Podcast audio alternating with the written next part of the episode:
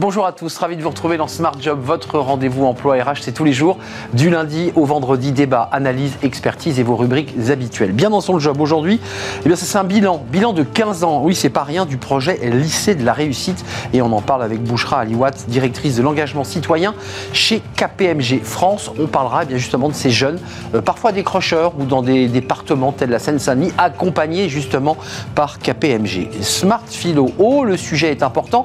Qu'est-ce que l'innovation euh, on en parlera avec Thibaut Brière. Il est conseiller en management, expert des nouvelles formes de travail et il est écrivain, auteur de Toxic Management chez Robert Laffont. Le cercle RH. Euh, alors c'est un sujet qui tombe bien et il est dans l'actualité. C'est un livre qui sort, Dialogue social, dialogue de sourds, euh, qui est un regard croisé entre un patron de banque et un patron de syndicat. C'est les coulisses de ce dialogue social.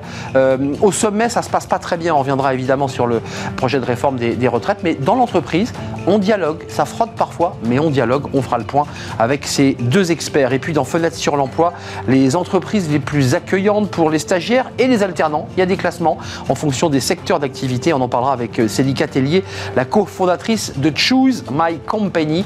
Voilà le programme tout de suite, c'est bien dans son job.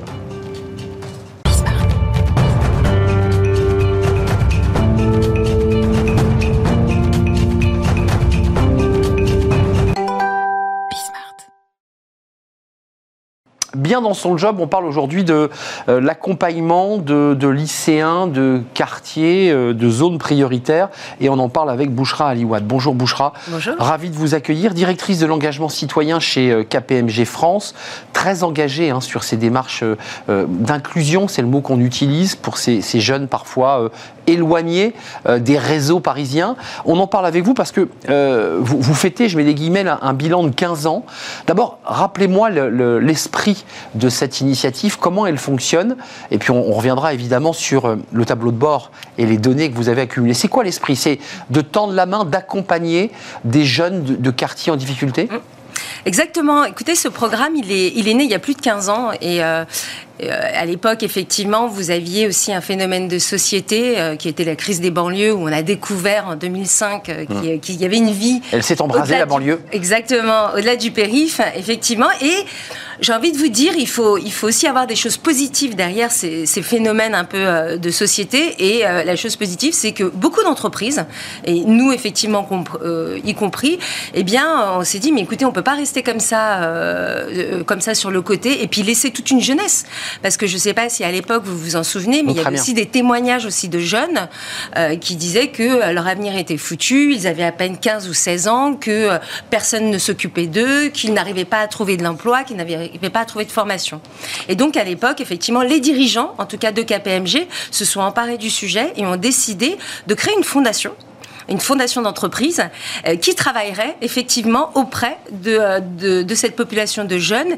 Et on s'est rendu compte au fur et à mesure du temps, et ça je tiens à dire peut-être c'est aussi grâce à un député de la circonscription du 93 de l'époque, euh, effectivement, qui nous avait aussi... qui s'appelait à l'époque? Qui s'appelait Elisabeth Guigou. Elisabeth Guigou, évidemment. Circonscription de Bondy. Exactement. Et eh bien c'est à Bondy que nous avons commencé, effectivement, à Bondy et Noisy-le-Sec, et elle a, elle a fait quelque chose effectivement qui, qui était important pour nous, c'est qu'elle nous a mis en relation, tout simplement. C'est l'enjeu, la mise en relation. Absolument, c'est exactement ça. Elle nous a mis en relation, en tout cas avec, des, avec quatre lycées de sa circonscription, donc de Noisy-le-Sec et euh, de Bondy, et les dirigeants de KPMG, et on a co-construit ensemble un programme pour essayer d'aider de, ces jeunes à, mieux comprendre en tout cas le fonctionnement de l'entreprise. Euh, vous soufflez les, les, 15 bougies, euh, donc d'un événement et d'une initiative très concrète, parce que parfois on, on, a des grandes idées, des grandes théories. C'est extrêmement concret ce que vous mettez en place. 2700 jeunes, près de 100 classes de lycée localisées dans 37 villes. Mmh. Et ce qui est très intéressant, c'est que vous tendez la main à ces jeunes en leur donnant confiance. On va y revenir. Hein. Il y a du coaching, il y a de l'accompagnement, on fait les CV, on leur apprend à s'exprimer à l'oral. C'est formidable. Et ça permet aussi d'inclure, d'impliquer les collaborateurs KPMG. Et ça, je trouve ça génial. Bah, c'est un rapport gagnant-gagnant. Il faut le comprendre effectivement que en étant euh, finalement dans ce type de programme et en engageant des collaborateurs qui sont plutôt effectivement dans des, dans des quartiers plutôt favorisés, de classes diplômés, diplômés, euh, soit à la défense, effectivement, dans les grandes tours.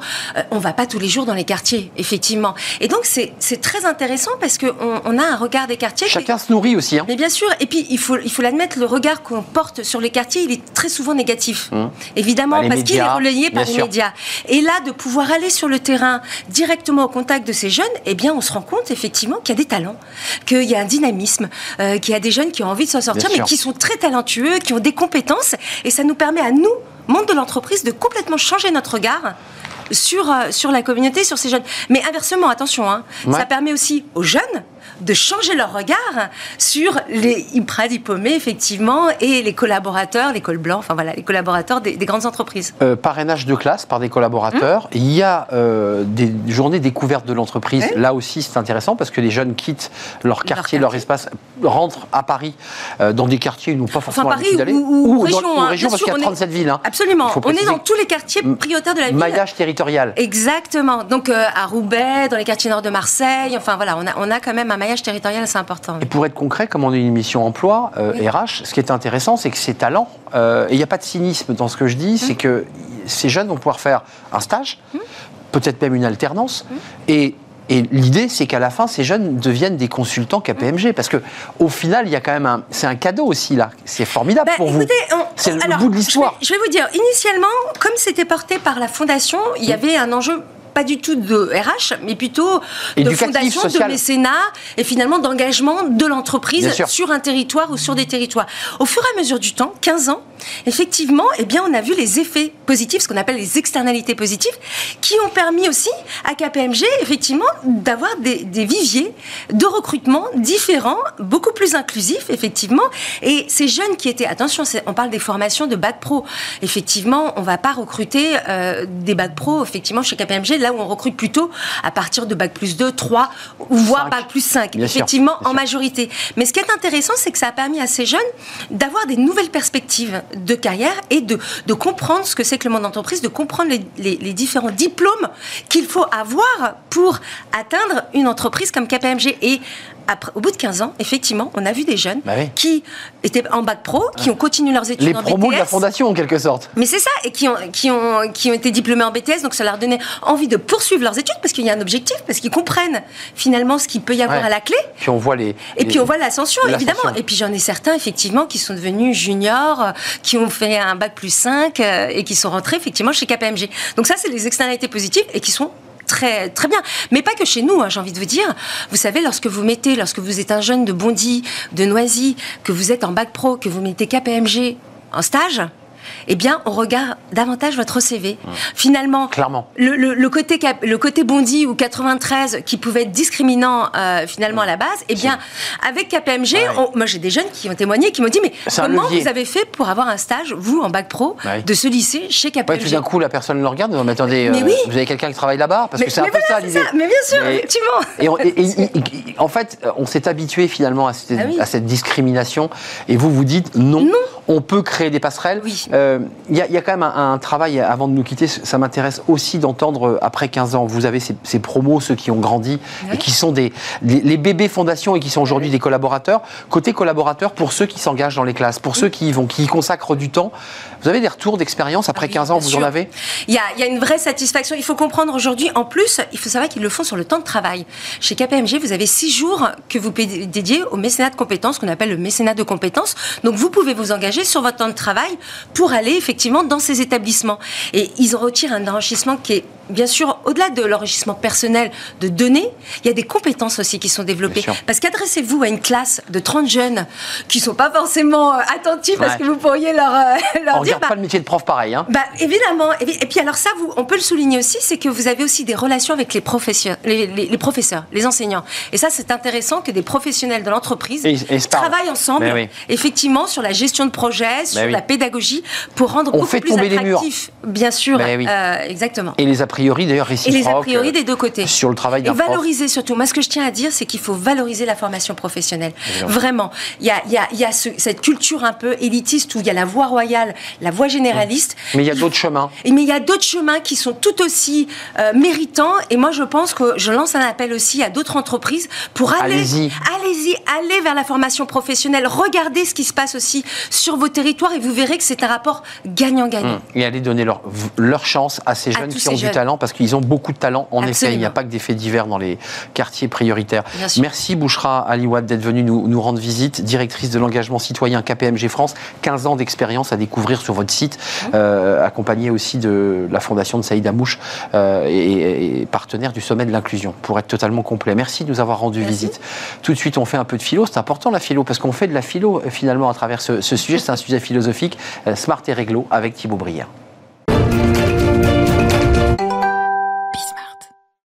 Smart Philo, euh, comme chaque semaine, avec Thibaut Brière. Bonjour Thibaut, conseiller en management, expert des nouvelles formes de travail, auteur de Toxic Management chez Robert Laffont. Votre dernier livre. Vous avez choisi de nous parler de l'innovation parce qu'il y, a- y a quand même cette espèce de, mantra. Alors, je ne parle même pas de la réforme, qui est un peu liée d'ailleurs à l'idée d'innovation, mais c'est- un, truc qu'on nous répète en boucle. Euh, innover, innover, euh, tout organisme vivant doit innover, mais est-ce que tout ce qui est nouveau est souhaitable? Ça, c'est une question philosophique. Non, Arnaud. Naturellement, tout ce qui est nouveau n'est pas souhaitable. Euh, Je veux dire, le, maoïsme en son temps, le communisme soviétique euh, étaient des innovations dans l'ordre politique.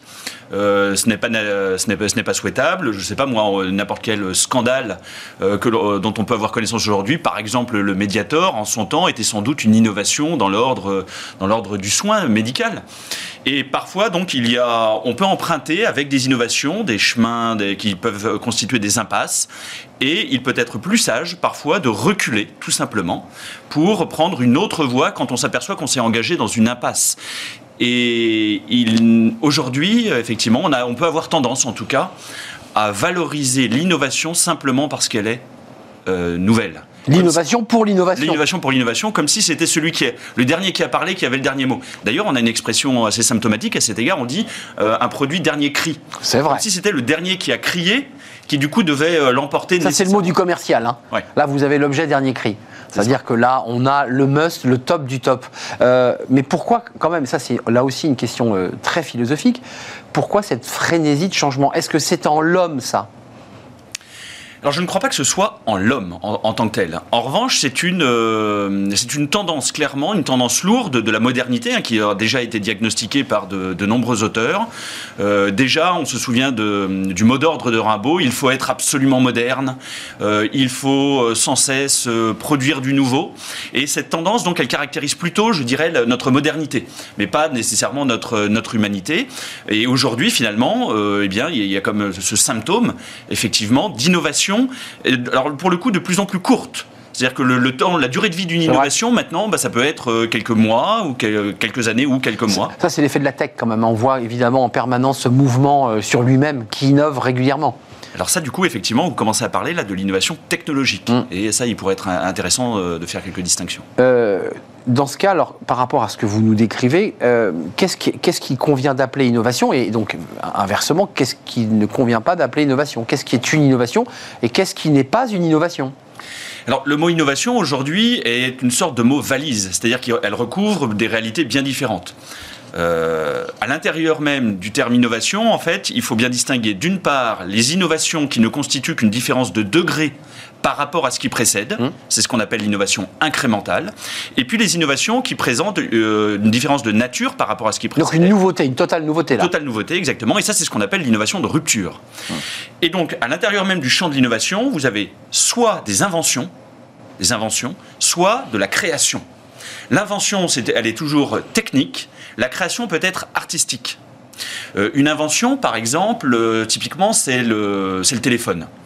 Le téléphone, donc la personnalité de l'auteur, on ne sait pas, euh, enfin, si- ne- la personnalité de l'auteur n'est pas incluse dans ce qu'il a inventé. Par exemple, le phonographe, il est accessoire qu'il ait été inventé par Edison. Si Edison. lui ne l'avait pas inventé, ça aurait été inventé par quelqu'un d'autre. En revanche, l'invention a toujours une utilité, une fonction technique, tandis qu'une création, elle, elle est l'expression du monde intérieur d'un auteur. Euh, D'une subjectivité, D'une subjectivité, exactement. Et il n'y a que Cézanne qui pouvait produire un Cézanne. Euh, ça, il n'y a, pas de y a pas de doute là-dessus. Et donc, il faut être très au clair, en tout cas, entre, entre les deux. Euh, ce- ce- Est-ce qu'on peut, et ce qui est très intéressant, marier invention et création? Parce qu'on voit aussi dans le design, dans la manière de penser un objet, des, des objets qui ont été inventés et en même temps fruits d'une création artistique. Je pense à Apple, par exemple, je pense à, à des marques comme celle-là. Alors vous avez raison, euh, Arnaud, parce que les, les produits Apple, alors d'une part, elles peuvent constituer des inventions dans le sens où ils innovent techniquement sur, euh, sur, sur quelque chose, mais en même temps, on reconnaît tout de suite un produit Apple, Eh c'est-à-dire on reconnaît la signature de l'auteur. La fameuse pomme de Steve Jobs. Exactement. Elle oui, est- elle et puis est- même la ligne, la le ligne. design, euh, même s'il n'y avait pas la pomme sur, un- sur un, un produit Apple, on reconnaîtrait euh, l'empreinte du Et ça, normalement, c'est typique effectivement d'une création. Avant de nous quitter, vous avez euh, évoqué tout à l'heure les, innovations politiques, maoïsme et communisme euh, soviétique, mais euh, l'innovation, elle est, utile à l'homme parce qu'il y a quand même aujourd'hui un mouvement très radical écologiste qui globalement freine des deux pieds sur beaucoup d'innovations. Elle produit du progrès et du bien-être, l'innovation, ou pas?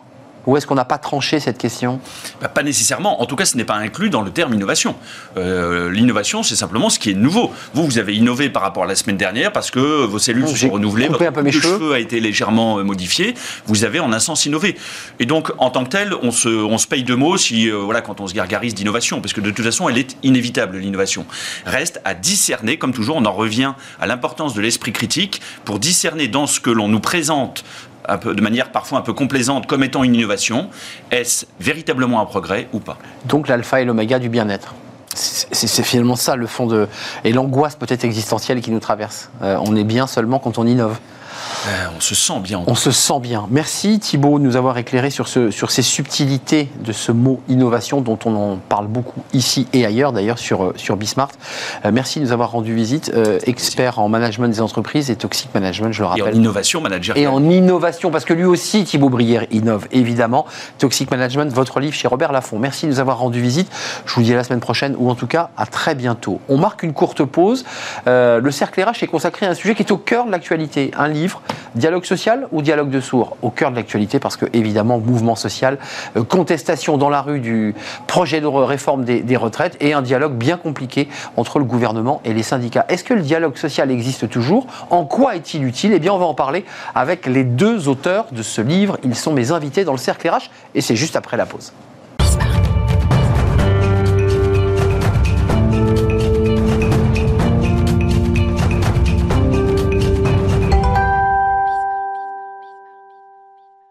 Le cercle RH, notre débat quotidien pour parler d'un sujet alors, euh, qui est au cœur de l'actualité parce que le mouvement social bat son plein.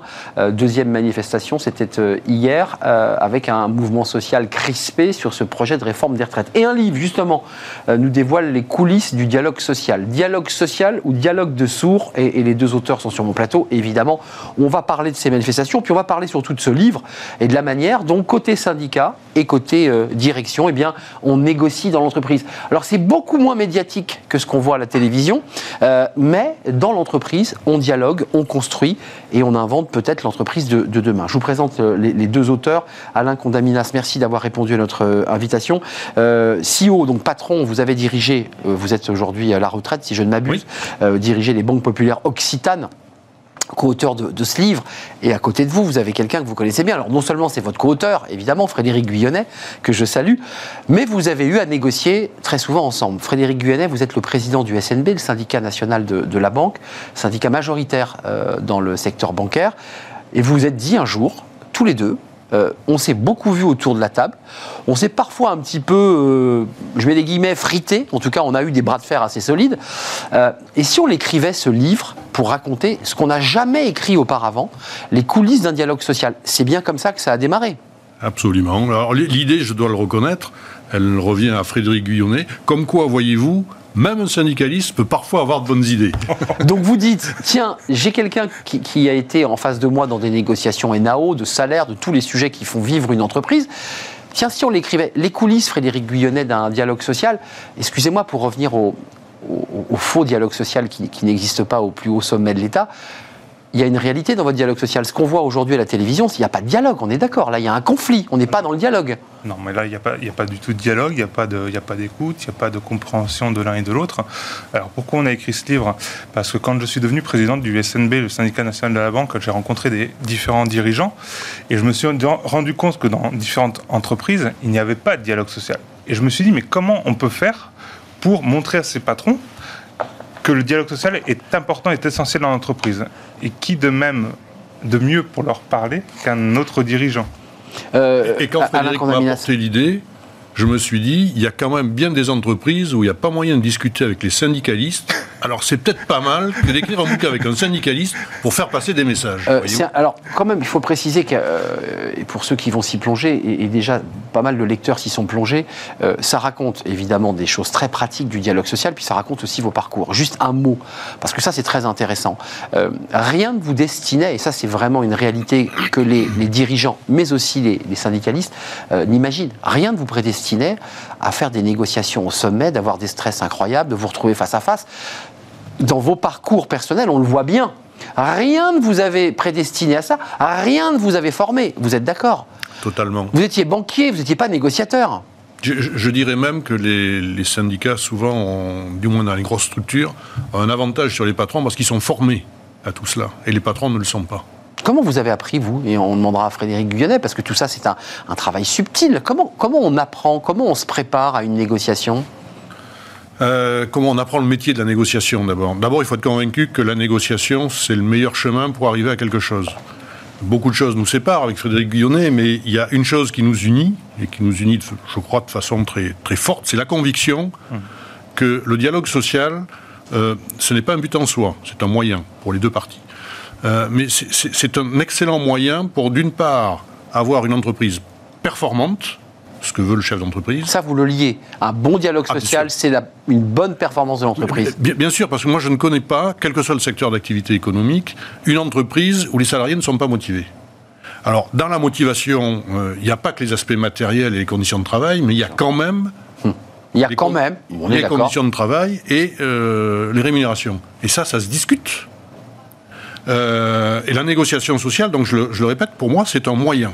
Ce n'est pas un but en soi. Mais c'est un moyen extrêmement important pour la performance de l'entreprise, et côté syndicat, évidemment, mais je vais laisser parler Frédéric Guyonnet, euh, pour le bien-être des salariés. Frédéric Guyonnet, ça c'est le, la préface de Jean-Claude Mailly, euh, qui, a, dirigé FO, on le sait tous, bien la préparer. Là, il parle de la négociation, c'est savoir comprendre le contexte ainsi que les motivations et positions de son interlocuteur. Ça, c'est des choses que. Et vous êtes négociateur de branche, donc c'est des négociations de très haut niveau. Euh, il faut les préparer. Et en fait, il faut mentalement se préparer à cela.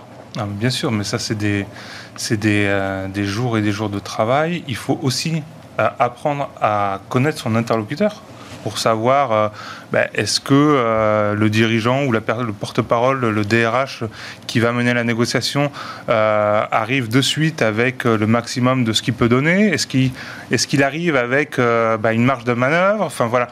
Excusez-moi, connaître son caractère, Frédéric Guyonnet.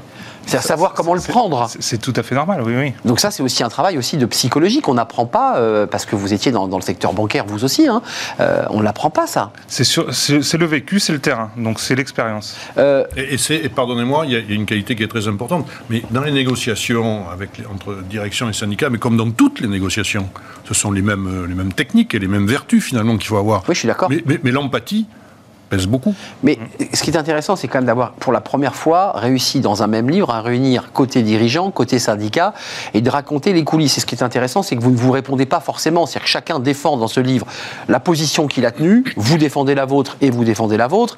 Euh, c'est écrit dans le livre, noir sur blanc, mais je sais que dans les coulisses, et ça vous l'avez peut-être pas écrit, ça a pu chauffer parfois. Est-ce qu'il y a des moments où malgré toute l'empathie que vous aviez pour Frédéric Guyonnet, malgré tout l'intérêt que vous portez au dialogue social, est-ce qu'il y a des moments où vous avez vu rouge? Dites-nous tout. Euh, oui, ça m'est arrivé. Peut-être laisser Frédéric Guillonnet le raconter. Mais je sais pas. Puisqu'il a subi. Mais c'est intéressant d'avoir le champ. Ah, c'est vous qui avez donc gagné le bras de fer. Non, non, non, non. non ça ne marche pas comme ça. Non, il ne s'agit pas de savoir qui Il y avait un duel quand même là. Qui a gagné, mais, mais euh, on, parle des bilatérales par exemple, qui sont des techniques de, enfin des techniques qui sont des, des, des, savoir-être mutuels et, des points de rencontre. Euh, dans les bilatérales. Comme en diplomatie, on appelle ça les bilatérales. Oui, oui peut-être. Ça fait partie du dialogue. hein. Voilà, c'est- c'est-à-dire qu'à ce moment-là, il y a- c'est- Tout le monde sort, ce n'est pas officiel et c'est une rencontre. Et là, on se parle. de- D'un syndicat avec la direction. Il n'y a pas les autres syndicats. Donc il n'y a pas de, de jeu théâtral, de posture, etc. Hmm. Là, on se parle. et là on se dit les choses. Ah là, on peut éventuellement se dire des choses et, et parfois se les dire euh, de façon sympathique, mais néanmoins extrêmement ferme. Frédéric Guyonnet, ça, révèle aussi qu'il il peut y avoir des moments de tension, que le dialogue social, c'est pas la connivence, que ce n'est pas la complicité, c'est que chacun défend ses intérêts, qu'à un moment donné, il va falloir trouver un point commun à tout ça. Exactement. Je vais vous raconter une anecdote sur, Ah. euh, sur une négociation sur l'intéressement-participation qui est euh, en fait un accord, un- enfin l'accord le plus important, il me semble, Bah oui. euh, qu'on négocie en tous les cas dans l'entreprise d'où on était tous les deux. On avait des points de vue divergents sur cet accord-là. Alain Condaminas voulait un accord très protecteur pour les salariés, c'est-à-dire que euh, l'accord puisse déclencher quelque chose, même si l'entreprise allait faisait des résultats un peu moins bien. Alors que nous, on allait chercher le maximum en fait euh, d'argent à, à distribuer. Donc, on- n'était pas d'accord. Mm. Et on a menacé euh, de ne pas signer cet accord-là. Euh, Donc le ton monte un peu là. donc le ton monte un peu, euh, chacun reste sur ses positions. Et en fait, euh, à un moment donné, euh, ben, s'il n'y a pas de signature, il n'y a plus d'accord d'intéressement-participation. Et là, ça devient dangereux au niveau de l'entreprise, puisque les salariés peuvent en vouloir et à la direction et au syndicat de ne pas avoir trouvé un accord. L'accord, euh, enfin, la- Tout le monde est perdant dans ce cas-là. La, la négociation se termine. Alain Condaminas me convoque dans son bureau, donc La bilatérale. Alors, quand Alain Condaminas est énervé, je peux vous dire que vous Mais non vous vous tenez à carreau. Mais- Et là, il me dit Vous êtes irresponsable, monsieur Guyonnet, etc. etc. Et donc, on- il, il part. Donc là, les- le ton est monté d'un cran très en supplémentaire. colère. Et je lui dis Mais monsieur Condaminas, vous n'avez que les syndicats que vous méritez. Et là, du coup, on, on s'est assis autour de la table, on a essayé de trouver un point de rencontre. Et en fait, c'est ça le dialogue social c'est de trouver euh, ben, un, point où on se rencontre pour trouver un accord. Euh, un mot, parce qu'on va commenter ce, baromètre qui est le cinquième sur le, dialogue social, parce qu'il y a eu des réformes successives euh, qui ont un peu modifié d'ailleurs la qualité du dialogue social. Qu'est-ce que vous, vous en avez tiré au-delà de vos activités de directeur patron de banque? Comment ça vous a nourri ce dialogue social? Est-ce que vous avez regardé autrement, différemment les, les syndicats? Parce que on voit aussi dans certains regards de, de dirigeants une méconnaissance, une malconnaissance des syndicats, et peut-être un regard qui est finalement à l'image de ce que nous renvoient les, les médias au niveau national, et qui est peut-être pas la réalité de ce qui se passe. À, l'origine, dans mes origines, j'avais pas nécessairement, euh, comment dire, une image forcément favorable. Ouais, vous le dites d'ailleurs, hein, dans votre éducation, dans votre parcours. Tout.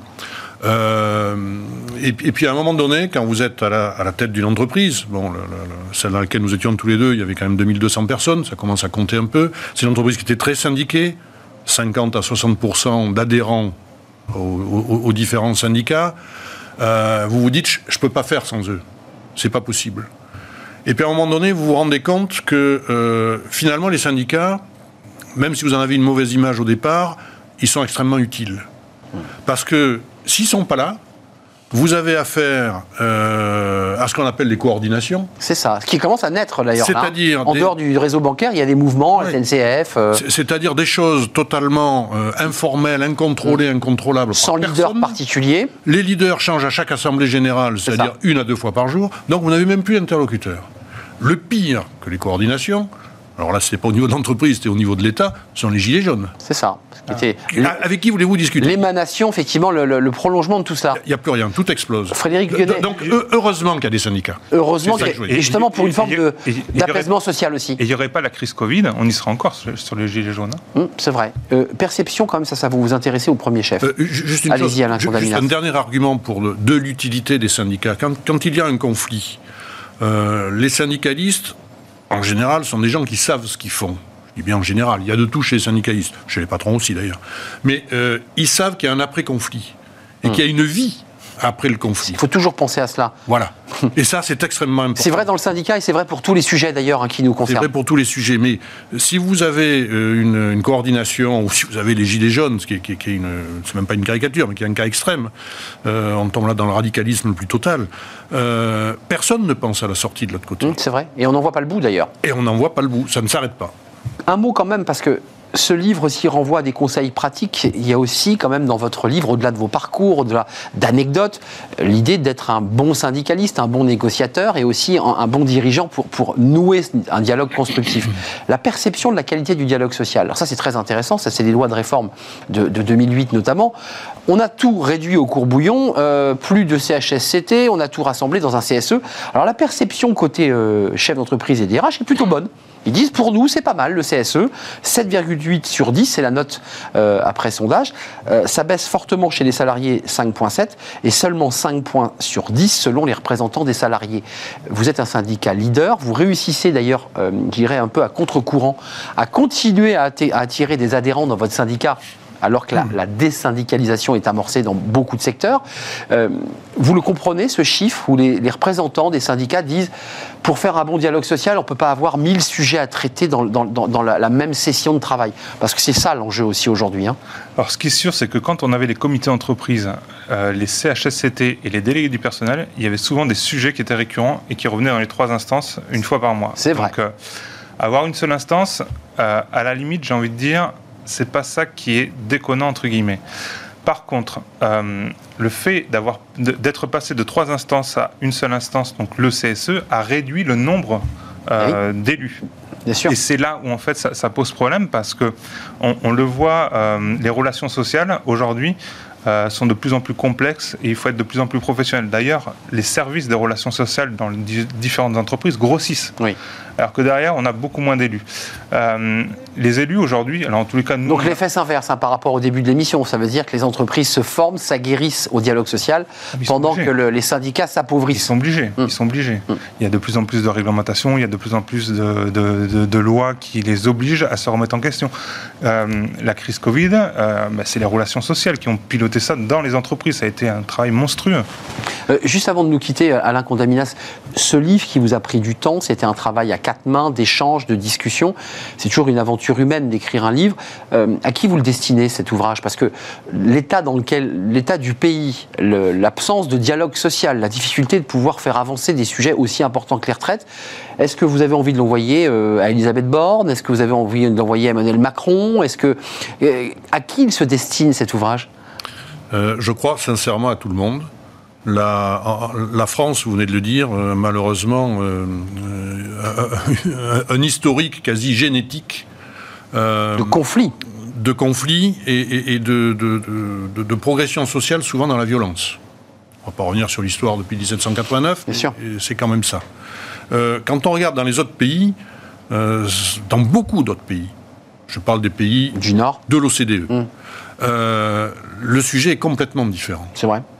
Et pourtant, et pourtant, c'est en France où peut-être, on vient de parler de l'évolution du, CE en CSE, euh, où il y a le plus de moyens pour les syndicats dans les entreprises. Moyens donnés par la loi. Hum. Euh, allez à l'étranger, demandez-leur quelle vision ils ont du système français. ils sont effrayés. Bah, c'est le modèle social français aussi. Hein.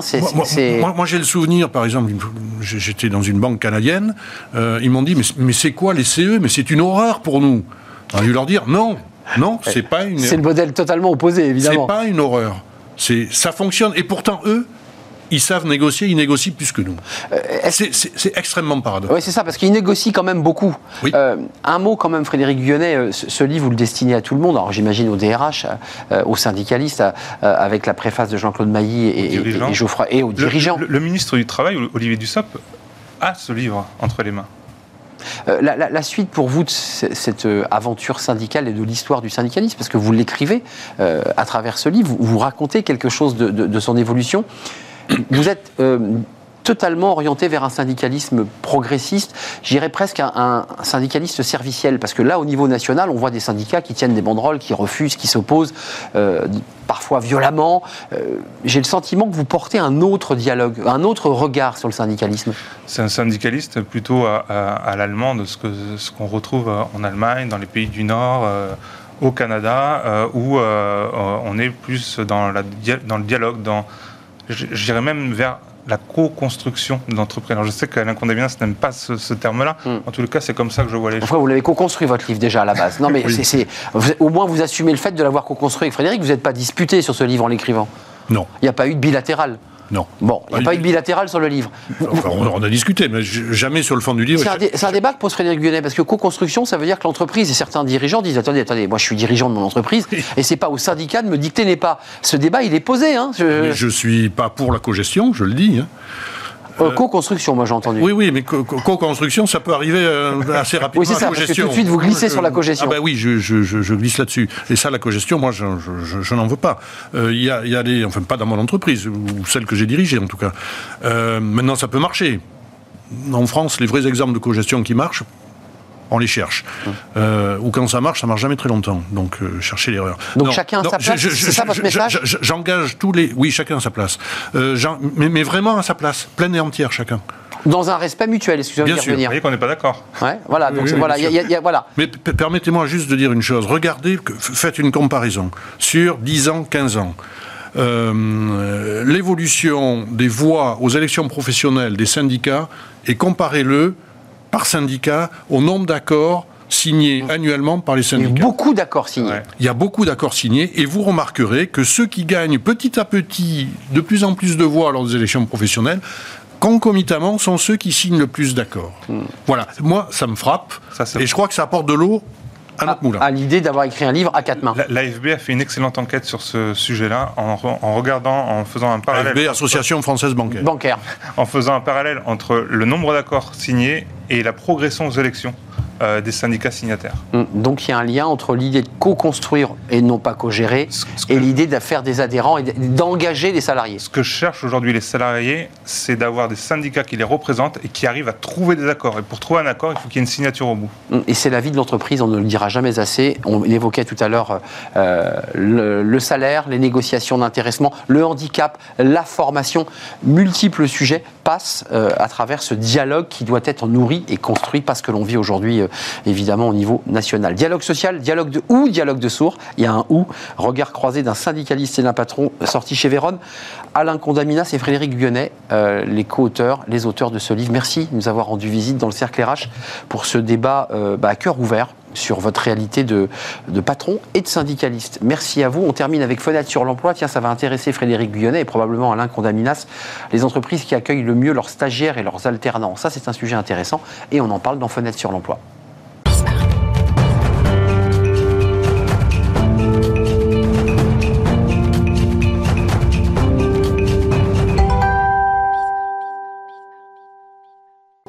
Fenêtre sur l'emploi. Tiens, un classement pour savoir quelles sont les entreprises qui sont les plus accueillantes pour les stagiaires, évidemment, mais aussi pour les alternants. Et Dieu sait si les alternants sont nombreux, euh, avec eh bien, cette euh, évolution du nombre de, de jeunes qui sont entrés dans ce euh, dispositif. On en parle avec Célika euh, Tellier. Bonjour Célika, Bonjour. cofondatrice de Choose My Company. Vous êtes aussi conférencière par ailleurs. Alors, vous avez une carrière assez longue dans le monde de l'entreprise, puis vous avez créé cette, cette entreprise. Comment on pourrait la, la définir, Choose My Company et ses 60 collaborateurs? C'est une, agence de notation des, entreprises par les salariés eux-mêmes? Au cœur de notre activité, bien sûr, il y a des avis et donc les notations par des collaborateurs dans les entreprises. Euh, Choose My Company est une entreprise à mission. Et notre vocation, notre raison d'être est d'améliorer la relation au travail pour tous. Donc comment est-ce qu'on fait ça?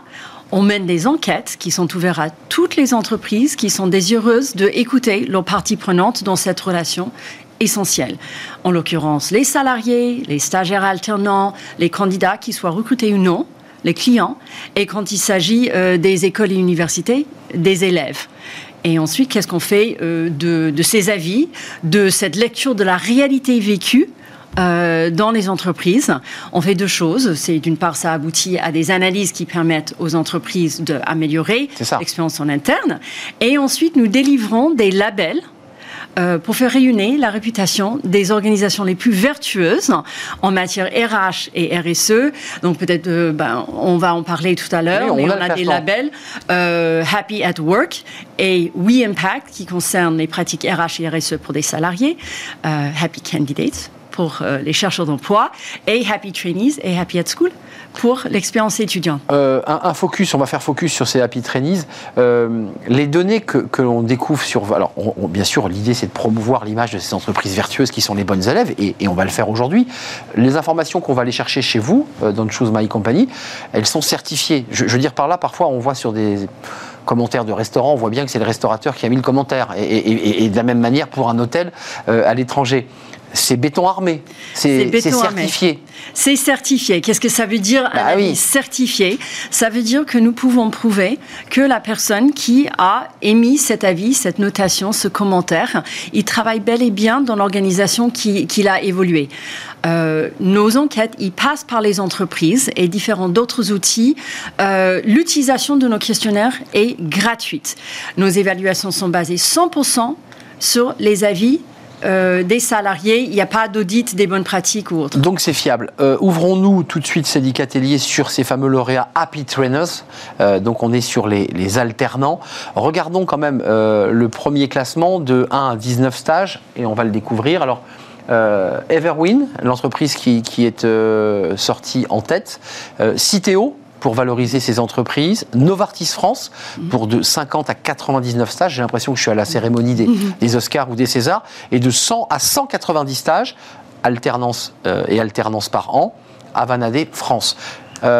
Et on en a un deuxième, euh, et, on, va essayer évidemment d'être le plus rapide possible, les lauréats des classements Happy Trainers, cette fois-ci pour de 200 à 499 stages ou alternance. Là, on est dans la Maïf, qui est une entreprise, là aussi entreprise à mission, si je ne m'abuse. Mhm. Ubisoft, euh, pour des euh, stages de 500 à 999 stages ou alternance, et plus de 1000 stages ou alternance, EDF, euh, ça, c'est très intéressant. Entreprise, évidemment, que tous les Français connaissent. Et stage et alternance à l'international, à Euh, sur ces deux classements-là, vous en faites quoi?